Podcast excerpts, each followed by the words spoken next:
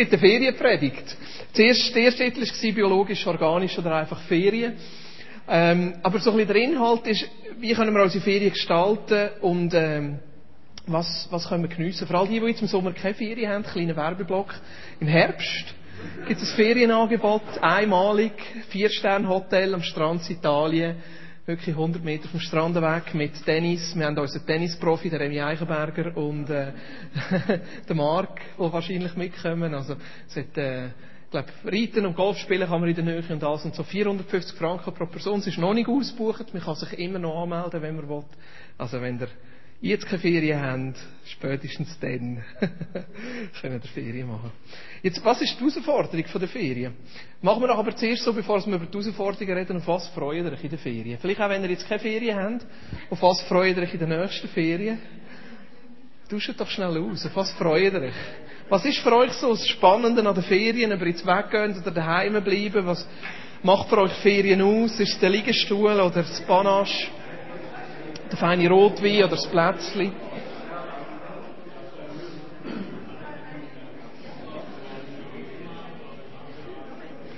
Alle, auf Bali oder in die Malediven gehen, sollen nichts sagen.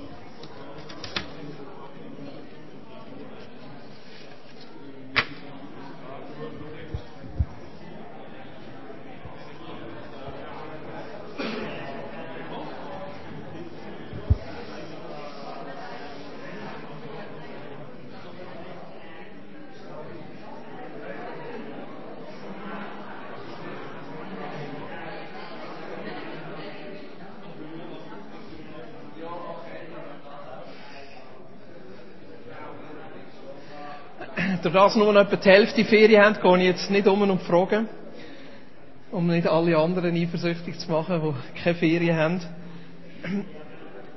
Ferien sind einfach super. Ferien sind einfach super, aber ich weiss, gut.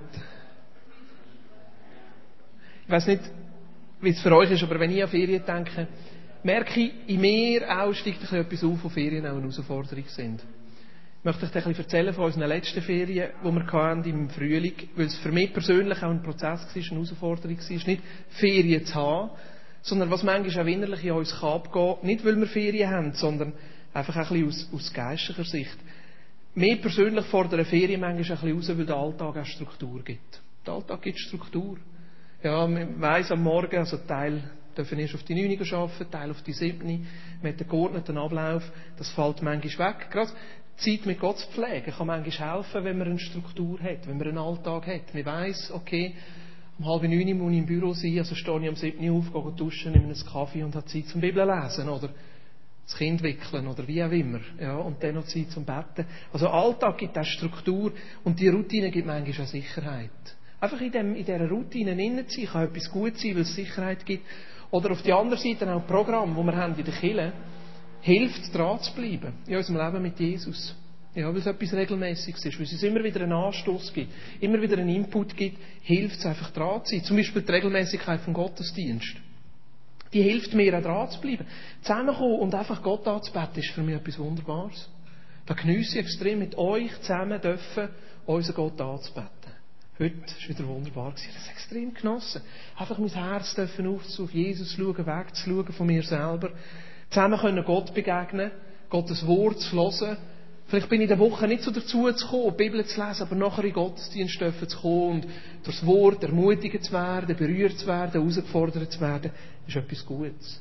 Für mich auch ist das Frühgebet das ist eine gute Routine. Am Donnerstag am Morgen, Viertel ab sechs, es ist extrem früh. Äh, meistens weiss ich nicht, soll ich einen Kaffee rauslassen und auf die Gefahr hin, dass das Kind wach werden oder nicht. Die sagen, nein, ich brauche einen Kaffee. und wenn Kind wach werden, sorry Martina, aber meistens bleiben es im Bett. Ich brauche einen Kaffee am Morgen um Viertel ab sechs, aber nachher Abend zu kommen und wir können miteinander beten, können austauschen, können so in den Tag starten. Hilft mir, irgendwo immer wieder neue Vision zu haben, für mein Leben, Vision zu haben, für uns miteinander. Und ich glaube, das sind teilweise auch die guten Routinen. Und ich habe gemerkt, in meinen letzten Ferien, und da bleibe ich jetzt sehr persönlich, hallo all die, die über das Internet hören, all das ist plötzlich weg gewesen. All die Routinen, all das, das Miteinander ist plötzlich weg gewesen. Und für mich hat sich dort vor allem die Frage gestellt, was treibt mich an? Was, was bewegt mich überhaupt, mein Leben mit Jesus zu leben? Was ist da, wo mein Leben mit Jesus am Leben behaltet? Was ist da, wo mich am Morgen aufstehen und sagen, Gott, wie kann ich dir heute persönlich begegnen? Was ist da, wo mich am Morgen aufstehen und sagt, eigentlich will ich heute in der Bibel lesen? Was ist da, wo mich am Morgen aufstehen und mich fragen, Gott, für wer oder für was soll ich heute beten? Oder wem kann ich heute etwas Gutes tun? Gott, wie willst du mich heute brauchen, um einen Unterschied auszumachen, um die Welt besser zu machen, um ein Stück von deinem, von deinem Reich sichtbar zu machen? In meiner letzten Ferien, das war im Frühling, sind wir auf Frankreich in die Ferien und ich hatte Tage, wo ich fast ein bisschen depressiv war und ich das vorher gar nicht kennt. Wir hatten recht viel zu tun und ich war recht viel dran mit den Kindern und hier in der Vineyard habe gearbeitet und plötzlich zwei Wochen Ferien und nicht mehr die Struktur zu haben, nicht mehr die Routine zu haben, nicht mehr, nicht mehr einfach in dem Innen zu sein und plötzlich, ich weiss noch, ich bin am 9 oder am 10 Uhr am Morgen wieder ins Bett gelegen und habe mich gefragt, was soll ich machen? Was soll ich machen? Ja. Und da hat mir selber auch wieder irgendwo die Frage aufgeworfen, was treibt mich an? Was treibt mein Leben mit Jesus an? Was bewegt mich, immer wieder neu mein Leben aufzutun und zu sagen, ja, Jesus, ich will mit dir leben. Ich will die Bibel auftun und, und, und zulassen, dass die Bibel zu mir redet. Ich will mein Maul auftun und, und die Anliegen, die ich habe, einfach vor, vor Gott ausbreiten. Was treibt mich an? Manchmal treiben uns unsere eigenen Regeln an. Ich kenne das bei mir selber sehr gut. Dass meine eigenen Regeln, oder ich kann es mal so sagen, meine eigene Vorstellung, wie ein Christ soll leben, mir Antrieb wird. Wie stellen wir uns einen guten Christ vor? Jeder von uns hat doch ein anderes Bild, aber gewisse Sachen decken sich. Ein guter Christ geht in Gottesdienst, ein guter Christ tut beten, ein guter Christ ist immer lieb, fährt nicht schnell, stillt nicht, lügt nicht, oder? Ja. Ein guter Christ hilft anderen Menschen, ein guter Christ liest in der Bibel, ein guter Christ gibt Geld den Armen, vor allem auf Afrika, super Sache.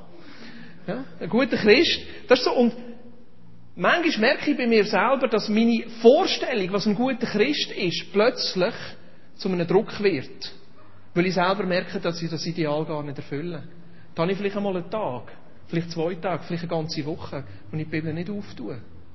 Und dann realisiere ich, hey, ich habe nie Zeit gehabt, persönlich in der Bibel zu lesen. Und es hat mir nicht einmal etwas gefehlt. Und dann leide ich unter meiner eigenen Vorstellung, wo ich denke, was eigentlich ein guter Christ soll machen. Und was treibt mich in dem Innen nachher an? Was mich eigentlich antreibt, ist, ich will ja mein Ideal erfüllen. Ich will mir meine Vorstellung erfüllen, was ein guter Christ soll sein und was ein guter Christ soll machen. Und was aus dem manchmal rauskommt, ist ein schlechtes Gewissen. Schlechte Gewissen. Kennen ihr das? Oder bin ich der Einzige? Ein paar nicken. ein paar nicken. Das schlechte Gewissen kann manchmal auch so ein so eine Antreiber sein. Manchmal so wie ein ganz schwarzer, harter Mann mit einer Peitsche hinten dran. Jetzt schwarz gekleidet gemeint. Nicht, dass mich noch jemand falsch versteht, ich bin in keiner Form rassistisch. Ja. So, der Antreiber, das schlechte Gewissen. Ich habe zu wenig gemacht. Ich bin zu wenig gut gewesen. Ja. Oder eben auch das Programm. Das Programm kann auch so ein Antreiber sein, mit Jesus zu leben. Die Frage ist für mich immer so, bei unserem Zusammensein, im Gottesdienst, im Frühgebet, bei den Kleingruppen, bei Kurs oder wie auch immer, treibt es uns an, mit Jesus zu leben oder ist es eine Hilfe, mit Jesus zu leben? Das ist ein Unterschied. Hilft es uns, in unserer ganz persönlichen Gottesbeziehung hineinzustehen? Ist es einfach eine Hilfe oder ist es ein Ersatz für unsere persönliche Gottesbeziehung? Weil wenn der Gottesdienst zum Beispiel ein Ersatz wird für meine Gottesbeziehung, dann kann es sein, wenn wir jetzt vier Wochen keinen Gottesdienst haben, vier Wochen plötzlich den Gott nicht erlebst. Und das wäre schade. Das wäre schade. Also, das sind manchmal so Sachen, die ich selber in meinem Leben erlebe, so, so Antreiber und plötzlich kommen die Ferien. Plötzlich kommen die Ferien. Und dann ist das Programm vielleicht nicht so da, der Trott nicht so da, aber was bleibt, ist vielleicht schlechter Gewissen. Und was bleibt, ist vielleicht unser Ideal. Und dann merken wir plötzlich, okay, was machen wir jetzt in diesen Ferien? Und ich habe gemerkt, gerade im Frühling, eigentlich wünsche ich mir bei mir selber, dass ich ein tieferes Verlangen, einen tieferen Wunsch habe, einfach Jesus zu begegnen und mit dem Jesus zusammen zu sein. Nicht, weil ich muss, sondern weil ich will. Nicht, weil ich muss, weil ich getrieben bin von meinem Ideal. Nicht, weil ich getrieben bin von, von, einer, von meiner Vorstellung oder getrieben bin von meinem schlechten Gewissen, sondern weil das meinem Herzenswunsch entspricht.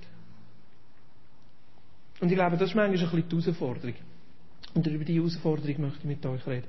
Wie kann ich lernen, mein Christsein zu leben, nicht antrieben vom Programm, nicht antrieben vom schlechten Gewissen und nicht antrieben von einem Müssen oder von einem Ideal, das ich habe, was ein guter Christ ist.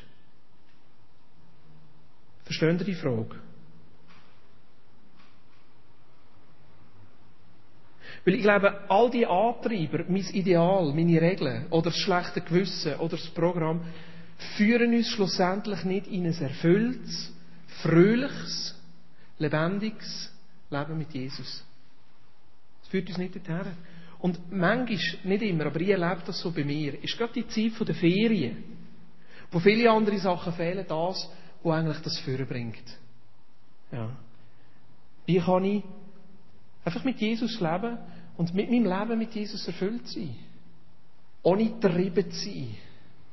Ohne trieben zu sein. Verstehen ihr? Ohne antrieben zu sein von irgendetwas anderem, sondern was einfach von innen rauskommt.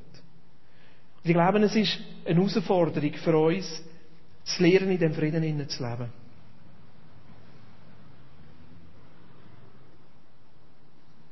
Ich möchte mit euch eine längere Bibelstelle anschauen, die das thematisiert. Und ich möchte euch die auch mitgeben, wenn es wieder in den Sinn kommt. Einfach vielleicht mal, die Stelle steht im Hebräer Kapitel 4. Der Hebräerbrief, wir wissen nicht ganz, von wem er geschrieben worden ist. Teil sagen von Paulus, ich sage von einem Unbekannten. Eine Theorie ist sogar von der Mutter von Jesus. Wo ist der Hebräer? Haben wir ihn schon? Super, vor dem Petrus, das weiß ich. Nach dem Philemon, selbstverständlich. Ah nein. Hei, hei, hei, wo du die versteckt? Nach dem Timotheus, Titus, Philemon. Da. Du, der ist am falschen Ort. Der ist am falschen Ort. Ja, das ist die Luther-Einteilung. Gut, haben wir ihn? ich habe ihn auch. Hebräer. Nein, der Hebräerbrief ist in Teilen Bibeln an verschiedenen Orten. Habt ihr das auch schon gemerkt? Ja. Der Luther hat ihn ein bisschen weiter hinten geschoben, andere haben ihn ein bisschen weiter vorne. Darum haben wir ihn nicht gefunden. Uff, gute Entschuldigung. Da kommt mir gerade das Zitat in Sinn vom Luther. Sind ihr gefasst?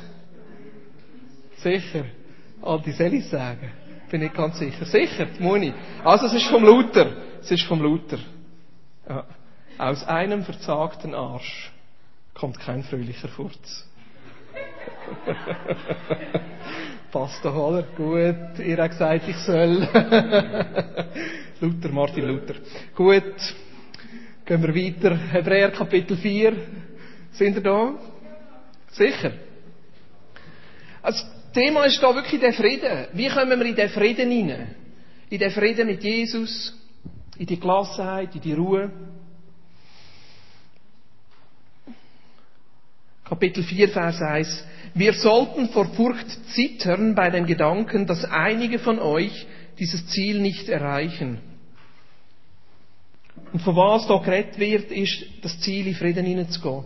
Achtet darauf, dass dies nicht geschieht, solange die Zusage noch immer gilt, dass wir seine Ruhe finden können. Denn diese gute Botschaft wurde uns genauso verkündet wie ihnen, aber sie nützte ihnen nichts, weil sie nicht glaubten, was Gott ihnen sagte. Ich möchte hier schnell aufhören und ein paar Sachen drumherum erklären, dass wir den Zusammenhang verstehen. Das Erste, was ich, ich recht stark finde, ist, wenn wir am Anfang schauen von dem Text, heißt, wir sollten vor Furcht zittern bei dem Gedanken, dass einige von euch dieses Ziel nicht erreichen. Und da redet davon, das Ziel unser Christsein können zu leben, ohne ständig unter einem Druck zu sein, wir haben versagt. Ohne ständig gepusht zu werden von irgendwelchen Sachen, die nicht richtig sind. Sondern unser Christsein können leben aus dem Frieden heraus, den Gott uns gibt. Wir sollten vor Furcht zittern bei dem Gedanken, dass einige von euch dieses Ziel nicht erreichen. Ich finde das ein extremes Spannungsfeld. Und der Schreiber vom Hebräerbrief da sagt, da redet er nicht von etwas, wie wir unsere Ferien ein bisschen bereichern können. Wie unsere Ferien ein bisschen entspannter sein können, sondern er redet von einem Lebensstil. Von einem Lebensstil vom Frieden. Aus dem Frieden raus können leben. Und Neudeutsch könnte man sagen, hey, probiert alles, strengt dich an blöd gesagt, in den Frieden hineinzukommen.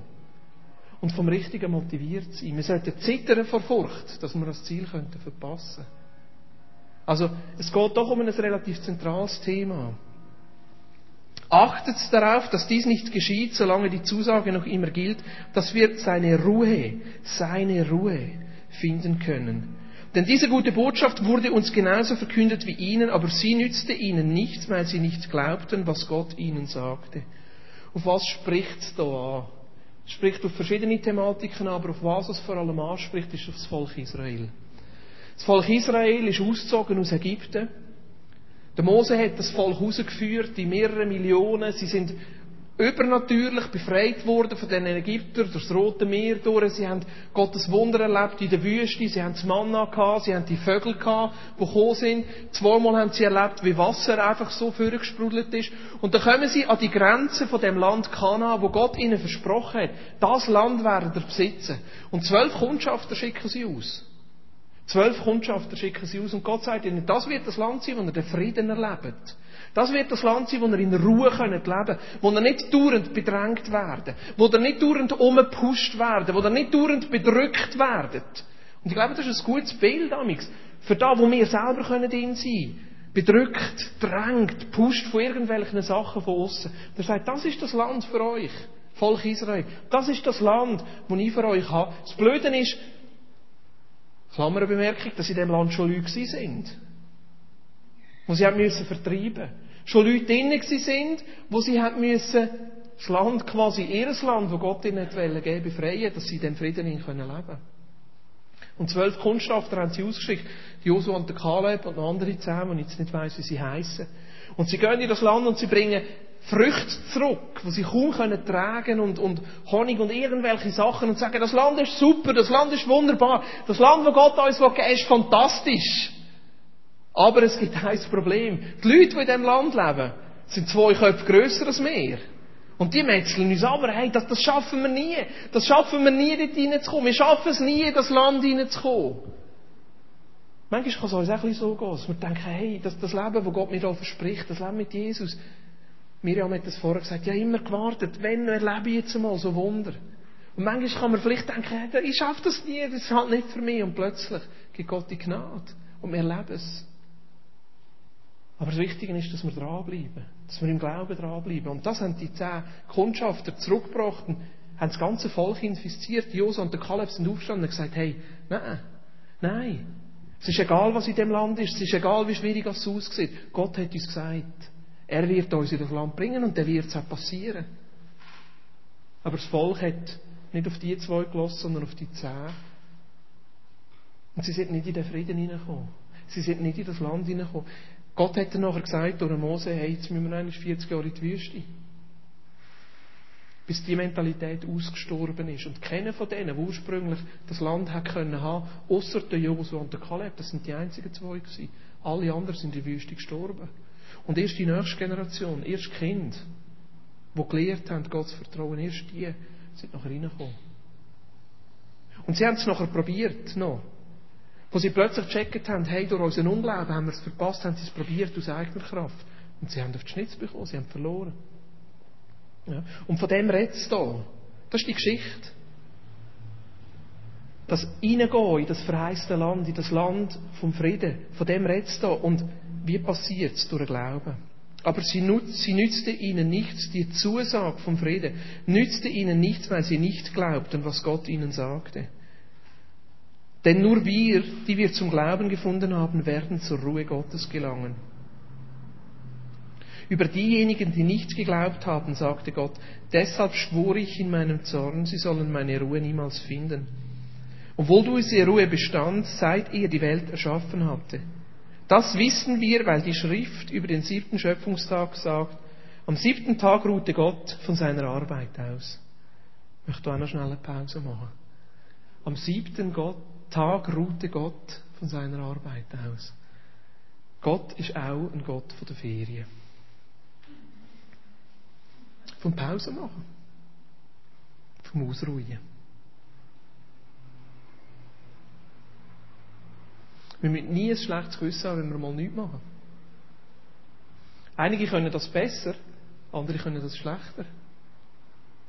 Ich bin einer, der das relativ schlecht kann.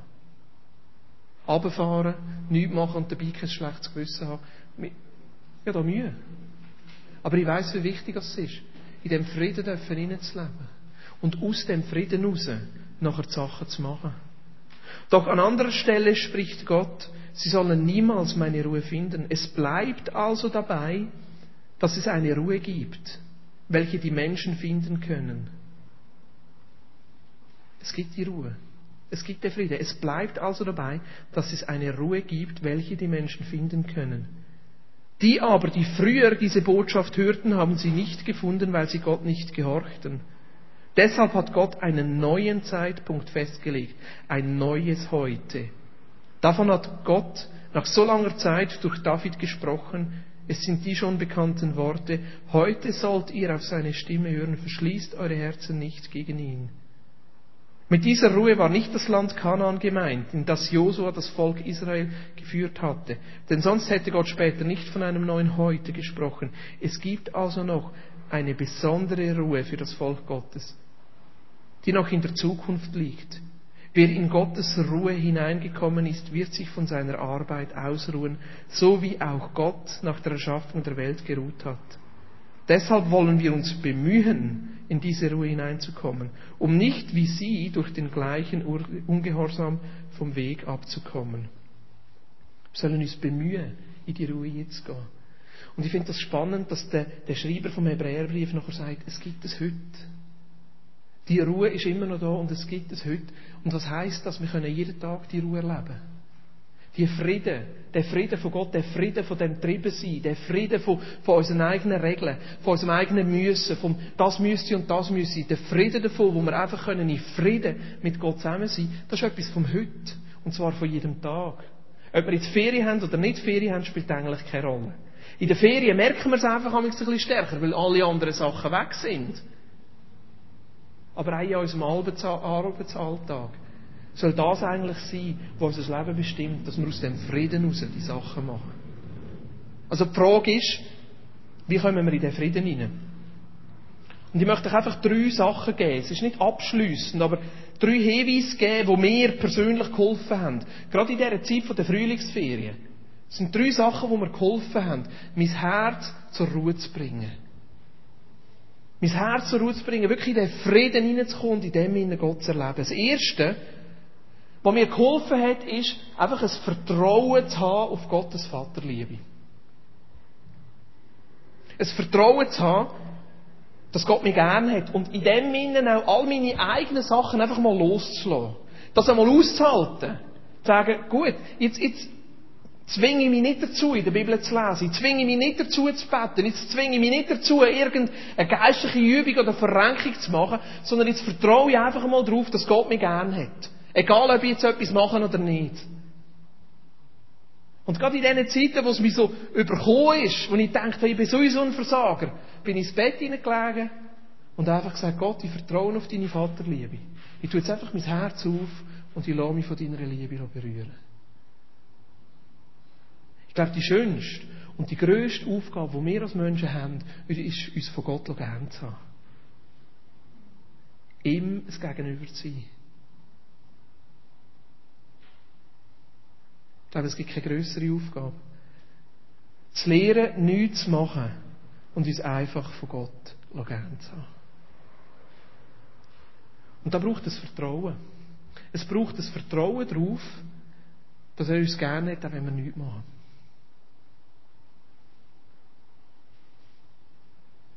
Paar von euch nicken. Ihr wisst, von was ich rede. Einfach zu sagen, ich lasse mal alles beiseite. Ich bin einfach so, liegen einfach her und sagen, Gott, ich vertraue darauf, dass du mich gerne hast. Da fängt da oben an, in unserem Verstand, mit Bibelstellen, aber schlussendlich ist es etwas, was unser Herz berührt. Seine Liebe in dem Innen zu erleben. Und auf diese Liebe schlussendlich auch zu reagieren.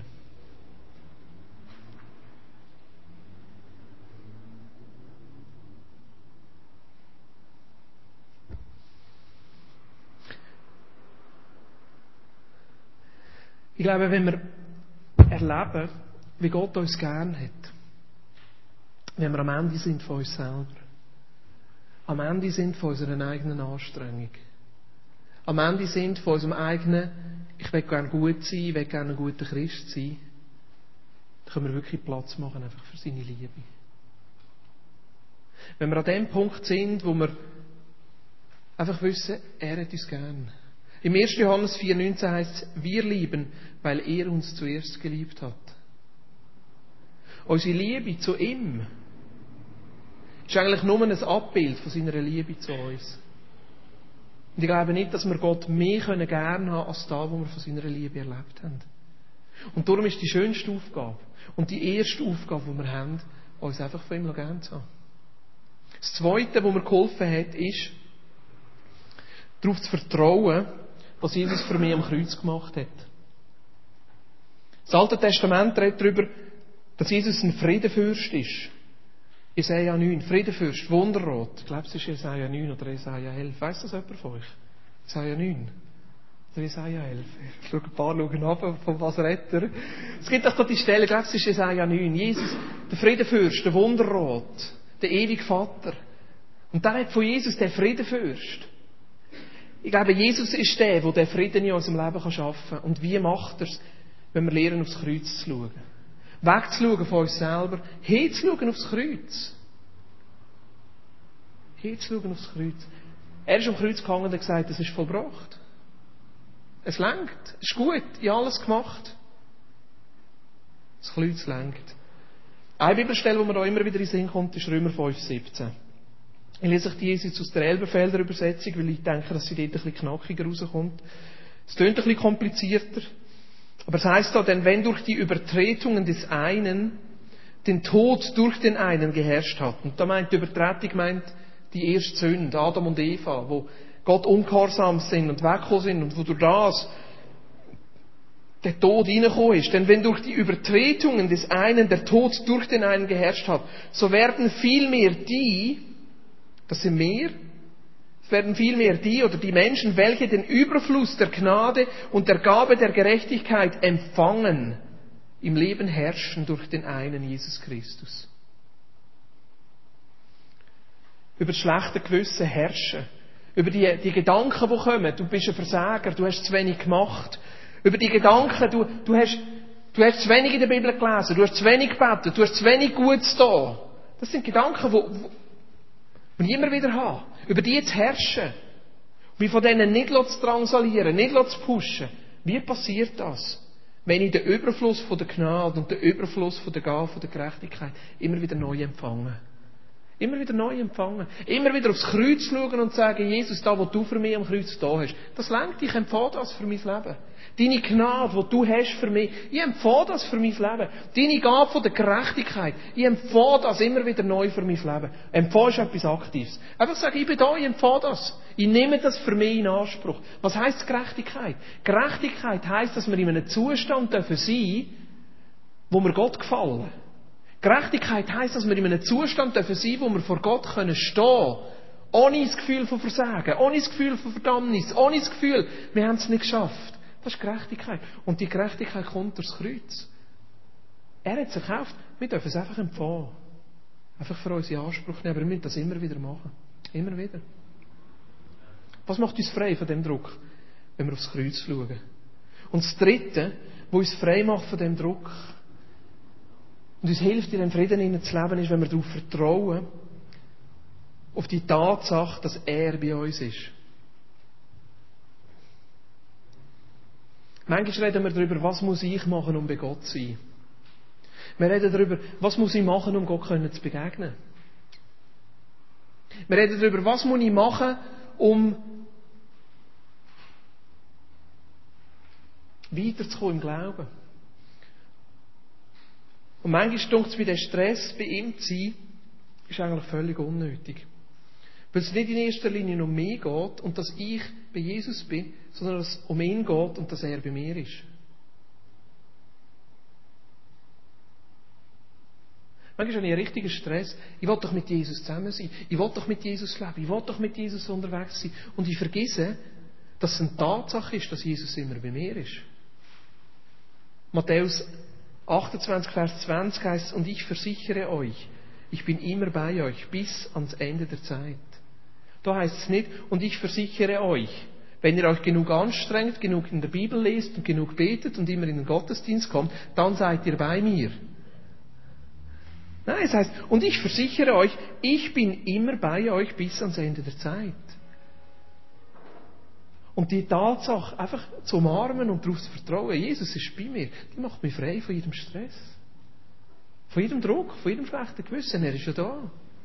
Manchmal habe ich den Zugang, manchmal habe ich ihn nicht, manchmal blockiert etwas, wie auch immer, aber es soll kein Stress sein. Weil er ist ja da.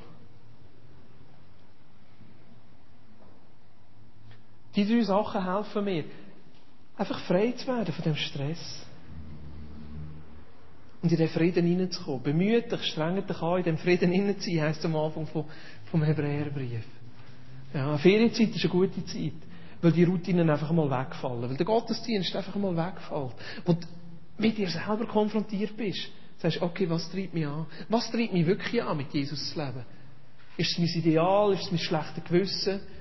Ist, ist es der Druck, ich muss doch ein Vorbild sein und andere sollen sehen, was das heisst? Aber wichtig ist, dass wir immer wieder in dem Sinne einfach unser Herz auftun und sagen, Gott, ich bin da. Weil automatisch passiert es nicht. Sagen Gott, okay, ich will da sein, dass du mich gerne haben Gott, ich will ganz aktiv darauf vertrauen, dass das, was du am Kreuz für mich gemacht hast, genug ist. Gott, ich vertraue darauf, dass du bei mir bist.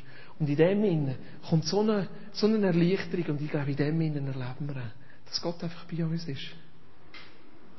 Ich möchte mein Zitat von Martin Luther wieder gut machen mit einem anderen Zitat. Da heißt man kann Gott nicht allein mit Arbeit dienen, sondern auch mit Feiern und Ruhen. Er ist der Gott vom Sabbat. Er ist der Gott, der nach sechs Tagen Arbeiten am siebten Tag einfach Pause gemacht hat. Und zu dieser Pause lädt er uns ein. Was ist bei dir?